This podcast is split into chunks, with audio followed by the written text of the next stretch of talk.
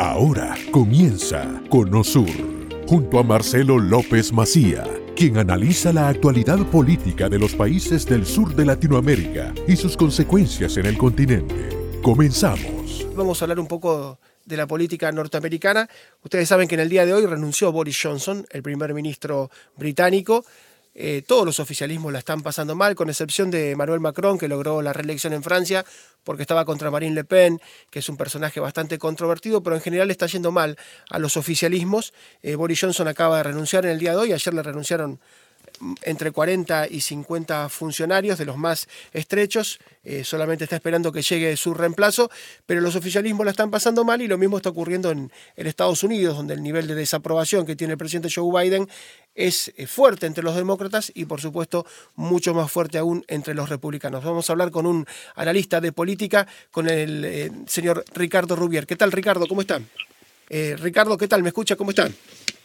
¿Qué tal? Buen día, ¿cómo le va? Bien, gracias por atendernos. Y decíamos, la están pasando mal los oficialismos y los números del actual presidente de Estados Unidos, Joe Biden, no son tampoco los mejores, ¿verdad?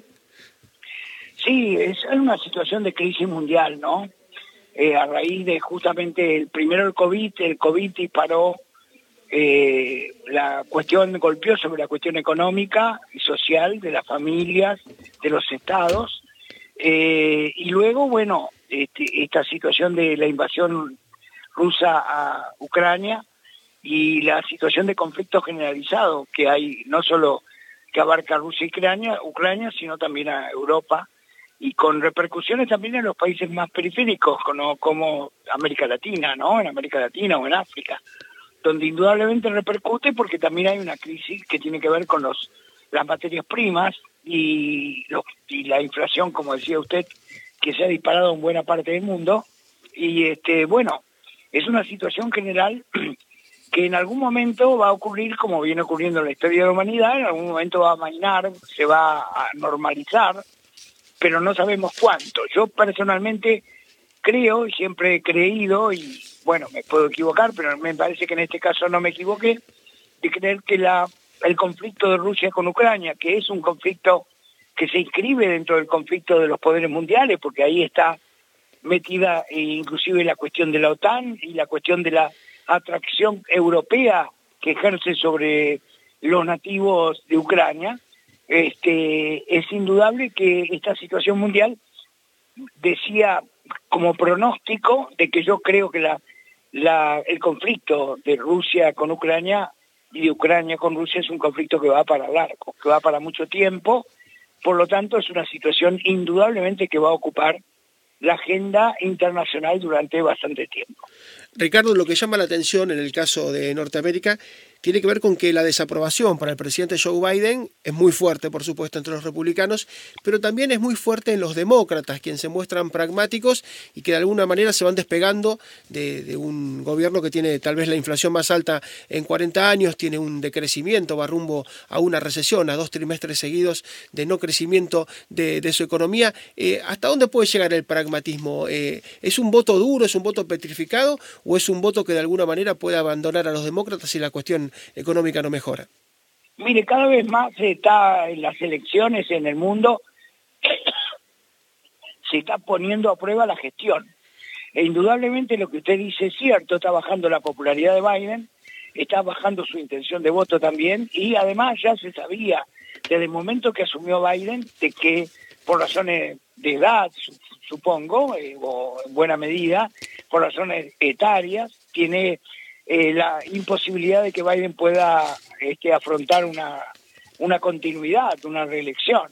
Así que lo que está sufriendo en, materia política Estados Unidos es el castigo, vamos a decirle así, de la opinión pública, a los, en este caso al oficialismo, como está ocurriendo en buena parte del mundo con cuando hay inflación o cuando hay una situación de tensión como la que hay en estos momentos, donde los oficialismos, el de Biden incluido, está sometido a duras pruebas.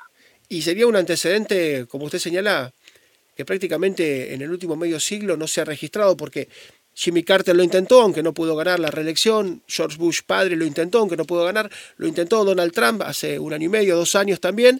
Eh, siempre el presidente busca la reelección, en algunos casos lo logra, como Clinton, como Obama, como George Bush hijo, como Ronald Reagan, pero que no busque la reelección eh, es algo inédito en muchas décadas. Sí, entiendo yo lo que usted dice, pero mi opinión, este, eh, comprendo perfectamente, pero me parece que eh, el Partido Demócrata, el Partido Demócrata debe tener conciencia de esto, además tienen las encuestas a mano, e indudablemente yo creo que van a ir a buscar un candidato más joven o una candidata más joven este, para enfrentar las elecciones próximas. Y la, última que le hago, usted como analista ha asesorado mucho a políticos y ha trabajado con unos, con otros, orientándolos, asistiéndolos en las campañas. Eh, usted dice candidata. ¿Le parece que está listo Estados Unidos para la primer presidenta mujer, que, eso se podría llegar a dar? Yo creo que sí. En Netflix ya está. si en Netflix ya está, quiere decir que la realidad puede también ocurrir. Sí, yo creo que sí. ¿eh? Creo que sí, creo que sí. Creo que el, que el avance de la mujer en, en la política en todo el mundo y en Estados Unidos el avance de la mujer en las actividades públicas indudablemente van, van sembrando el camino como para que pueda haber una presidenta, eh, eh, un presidente mujer en, los Estados Unidos. Yo creo que sí, vamos a ver cómo responde la sociedad en el caso de que haya algún candidato o del Partido Republicano o del Partido Demócrata que sea mujer. Yo creo que sí, eh, que se están dando las condiciones. Ricardo, como siempre, un gran abrazo y muchísimas gracias. ¿eh? Que le vaya muy bien. Gracias, Ricardo Rubier, es analista internacional, ha estado en muchas campañas políticas exitosas y, lo que ocurre con las encuestas es que llama la atención, no que los republicanos entre un 90, 90 y pico por ciento no estén de acuerdo con Biden, sino que los propios demócratas se vayan despegando. Esto no ha ocurrido prácticamente nunca, hace mucho, mucho tiempo, tal vez desde los problemas económicos que tuvo Jimmy Carter, más los problemas que tuvo al no poder evacuar una embajada que estaba tomada en Teherán. Bueno, tuvo una serie de fracasos muy estrepitosos que derivaron en que ganara Ronald Reagan la selección, pero hace prácticamente medio siglo que no se da esto, que los propios, que los propios sean los que no apoyan. Llama mucho la atención los guarismos de los sondeos. Eh, en estados muy demócratas como California particularmente, bueno, en este caso eh, en la ciudad propia de Nueva York, que gobiernan los demócratas hace ya varias gestiones, eh, la desaprobación es enorme. Y viene por parte de todas las comunidades, ¿eh? las comunidades afroamericanas, también las latinas, que en algún momento estuvieron más cerca de lo que fueron los candidatos demócratas, lo han abandonado, ni que hablar, en Florida, de manera muy, muy abrupta. vamos rumbo a una elección de medio término clave donde todas las variables económicas están aparentemente en contra, son desfavorables. Usted ve el aumento de la inflación, usted ve el decrecimiento económico, estamos a punto de entrar en recesión y usted ve el déficit comercial y el déficit económico, bueno, muy pero muy complicado el panorama, lo registran los analistas, lo registran quienes están a, a cargo de los muestreos y de los sondeos y es una tendencia que lejos de revertirse se va profundizando. Hasta aquí hemos llegado hoy. Salimos del Cono Sur con el norte muy claro. Te invitamos a nuestro próximo programa con Marcelo López Macía.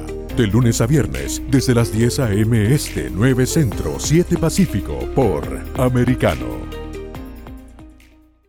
This podcast is a part of the C Suite Radio Network. For more top business podcasts, visit c-suiteradio.com.